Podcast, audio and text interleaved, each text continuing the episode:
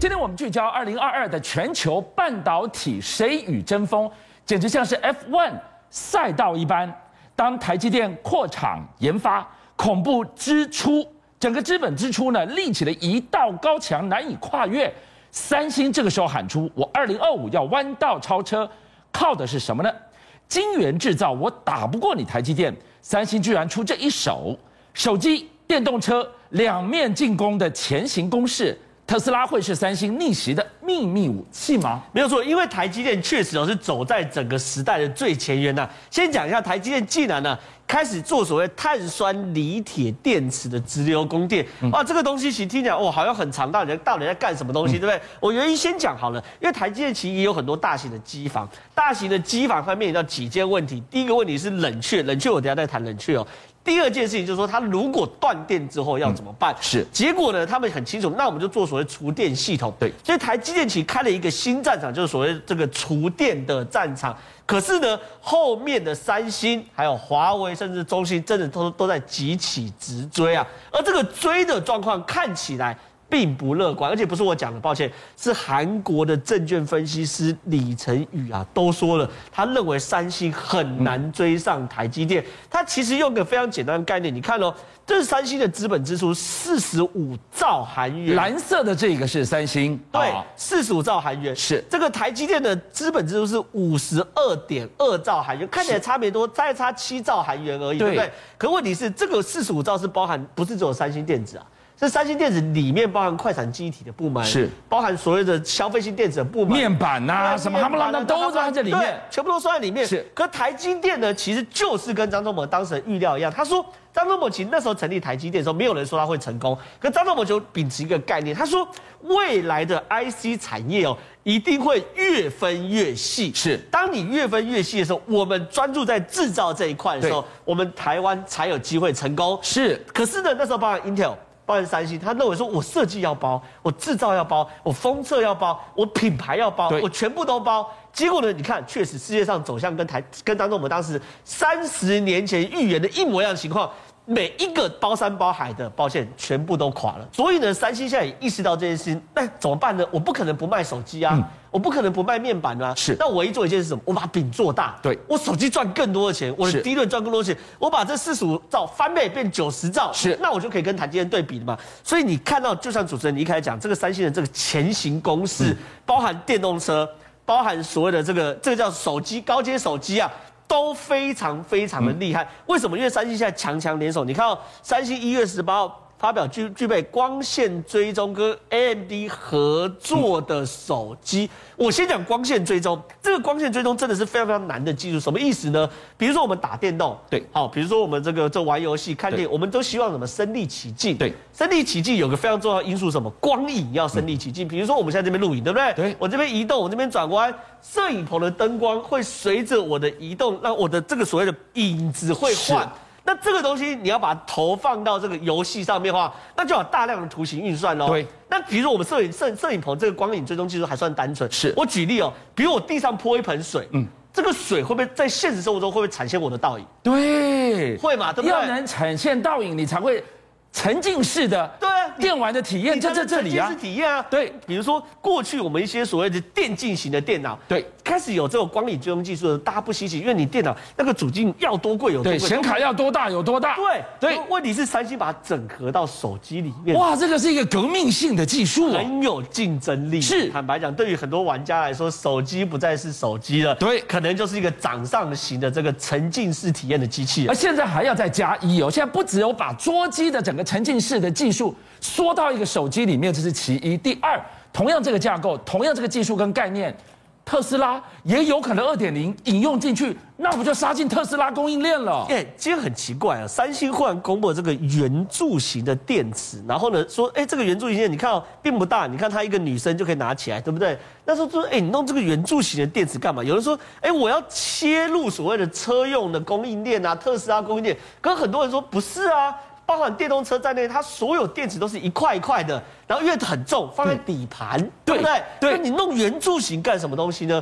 原来啊，三星已经瞄准下一个世代电动车的概念，叫做可换电池式的概念。比如说，我们先看这个宁德时代的电池，因为我们拿中国来去做 demo，宁德时代的电池，它就跟大家讲一个概念，比如说好，我现在快充再怎么快，我是不是也要花这个十五分钟可以充满到充到百分之七十左右？嗯我花十五分钟，我很浪费时间。我加油花三分钟，我充电没有办法充饱，还要花我十五分钟。对于很多人来说，尤其是现代生活的人，其实不能接受的。所以有个概念哦，很简单嘛。比如林德时代就说：“哎，我车子如果开进去，我电池整个拔走，给你一颗充饱电的电池，我不充电，我换电池总行了吧？”用换的，那你不就是？电动车四轮的 Gogoro 化的概念了吗？我就是说电子直接拔起来，是充电桩换一个新的嘛？这一样，你看它开进去，然后直接换一颗电池就可以做到。抽取换上去，我就可以走了。没有错，而且不止宁德时代，上汽也是做类似的概念的。上汽你看它也是啊，它电池你看你进去之后，它从底盘好把你这个这电池抓拆下来，然后直接全自动化，你的人都不用加油站员工可能真的得失业。那你看给你一个新的电池再装上去。这东西呢，就是宁德时代跟上汽，以及现在包含西班牙这些新创公司在做的事情。就说我未来不要充电，我与其一直发展所谓快充技术，做所谓的快充站，我不如呢，我直接换电池嘛。结果呢，你看哦，三星刚刚做这个所谓圆柱形的电池，意思是什么？跟特斯拉一样，拔了就走，拔了就走嘛。等于是汽车版的 Gogoro，你看这个东西也是目前西班牙新的哥的汽车，好可爱的小车，两个人的小车，然后搞得跟 Gogoro 一样，用抽换抽取式的。那因为是抽取式的时候呢，你也不用真的要强调说电池要多少了嘛，对，你不用硬要跑到五百公里、六百公里。如果是抽取式的话，一百公里抽一个，一百公里抽一个，我相信是很多人可以接受。所以我们回过头来看哦。这个三星的这个圆柱形的，我们认为啦，他很多人认为说，它就是要瞄准车斯特斯拉的电池订单，因为特斯拉也在思考我要怎么充电。嗯、然后呢，如果未来可以在抽了就走，抽了就走，我一次摆个四颗，然后可以让我两百公里，对于很多人来说是可以接受的选项。所以你看哦，三星的前行公式，一边是沉浸式体验的光光线追踪手机，是另外一边。切往电动车，希望能够进入到特斯拉供应链。他唯一要做一件事是什么？把饼做大，让整个母集团更有钱，我才有足够资本追上台积电。所以回头你来看，二零二二的这一场半导体 F1 赛道上面，除了台韩、台积电跟三星两个对尬互咬之外，还有一支战队，他在后面什么时候追上来不知道，但动作越来越大。华为啊，是大家觉得华为不是手机战队吗？手机战队怎么跟这个所谓的呃半导体相关吗？可问题是哦，现在中国有这种把华为列为整个所谓母鸡头的感觉，希望带起中国的小鸡啊？为什么？因为华为吃亏吃太大了。华为啊，现在已经公布吧，二零二一年第三季它手机出货量。锐减百分之九十六，这什么样的概念？就是说你原本出货量只剩四趴，然后呢，它没有畸变到什么程度？它卖四 G 手机，堂堂华为中国的国之重器，现在卖四 G 手机，所以华为想得很清楚，我要有生产晶片的能力，我二零二五要华为制造。所以现在有个非常非常有趣的讯息出来。华为哦，竟然斥资四千六百万美元干嘛？入主中国最大的光刻胶制造商啊！哎，这个是非常非常重要的。我们都知道光刻胶是什么意思呢？刘德英形容光刻胶是什么？吐司上面那一层所谓的巧克力酥饼就是光刻胶。是，意思是呢，我们这个晶圆呐，要制造出来的时候，我们需要在上面涂一层薄薄的光刻胶。然后呢，可以让它照相的时候可以曝光之用嘛？你不能没有这薄薄的一层光刻胶。哎，我这样讲，它在整个半导体市值啊，大概占一趴而已，才一趴而已。可是问题是你没有这一趴，抱歉，你真的做不出来。你就算有台积电，你就算有爱斯摩尔，你一样做不出来。你的意思说，华为逆袭的秘密武器就出现在这个不可或缺的一趴关键零组件啊？这叫做科技机灵地啊，懂懂我意思吧？科技机灵地大家就懂了吧？太重要了，太重要了。现在呢？我要讲光刻胶大部分都被所谓日本的化工厂商去做所谓的垄断。那呢，对于美中国来说，如果要百分之百中国制造的话，它每一个地方都要自己可以做。所以光刻胶它要自己做。是未来它要做所谓的极紫外光机，但那做不做出出来是一回事。对。可你可以看到，华为是非常非常有层次的，把每个东西都布局了，而且有它还布局这个什么储能领域啊。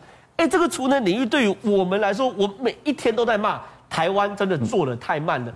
为为为什么做它嘛？原因很简单嘛。现在每次政府都跟我讲说，不是我们的错，是因为太阳不给力，提早下班，四点下班，后面没太阳能嘛。可是呢，未来在整个绿能的逻辑是这样子，就是我在太阳还在的时候呢，我弄一个超大型的电池，这个电池是可以供应整个城市发电的，或者说以好以行政区为单位，每个行政区都有它的电池，然后呢，在太阳工作的时候呢，把这个电池储满，太阳下山的时候用这个电池来这个放电。这个东西呢，是目前啊，包含伊隆马斯克都在做的哦。这个华为，你看，竟然开始布局这个储能领域，哎，而且呢，在日本开始卖。如果日本人买华为单的话，居然跟我问你一件事，会不会是另外一个形态的国安危机？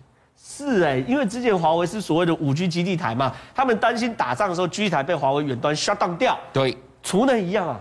如果远端需要当掉的时候，他打仗，华为是不是可以直接让整个日本一片黑暗？那这样讲来讲去，华为今天都已经在贸战超过两年，今年第三年了，我就把你当间谍一样的封堵你。封杀你，华为现在才开始多角化经营，他要转进啊。当然，他现在洗不了间谍的骂名吗？所以呢，我们讲完这个商业处理、科技处理之后，还要做什么政治处理啊？现在呢，这样有新加坡的外交官马凯硕爆料说，英国在华为有安装情报人员哦，真的假的？干什么？可安装完，他也真很有趣。这个爆料算是这个蛮无厘头。他爆料完后就说，安装了安插情报人员之后呢，情报人员查了半天。发现华为没有任何威胁啦，这些事情其实坦白讲，我讲我都不太相信嘛。可是呢，中国抓住这个机会哦，然后中国外交部马上就说了，我看美国要怎么解释英国情报人员的动作，然后呢，要怎么解释你对于我华为的禁令。可是呢，现在所有资讯都告诉我们，美国对于华为跟中芯半导体的禁令不会改变，至少持续到二零二五年拜登选举之后。所以，二零二五年的之前呢，都是华为跌倒，中芯跌倒，台湾吃饱的格局。邀请您一起加入五七报新闻会员，跟俊相一起挖真。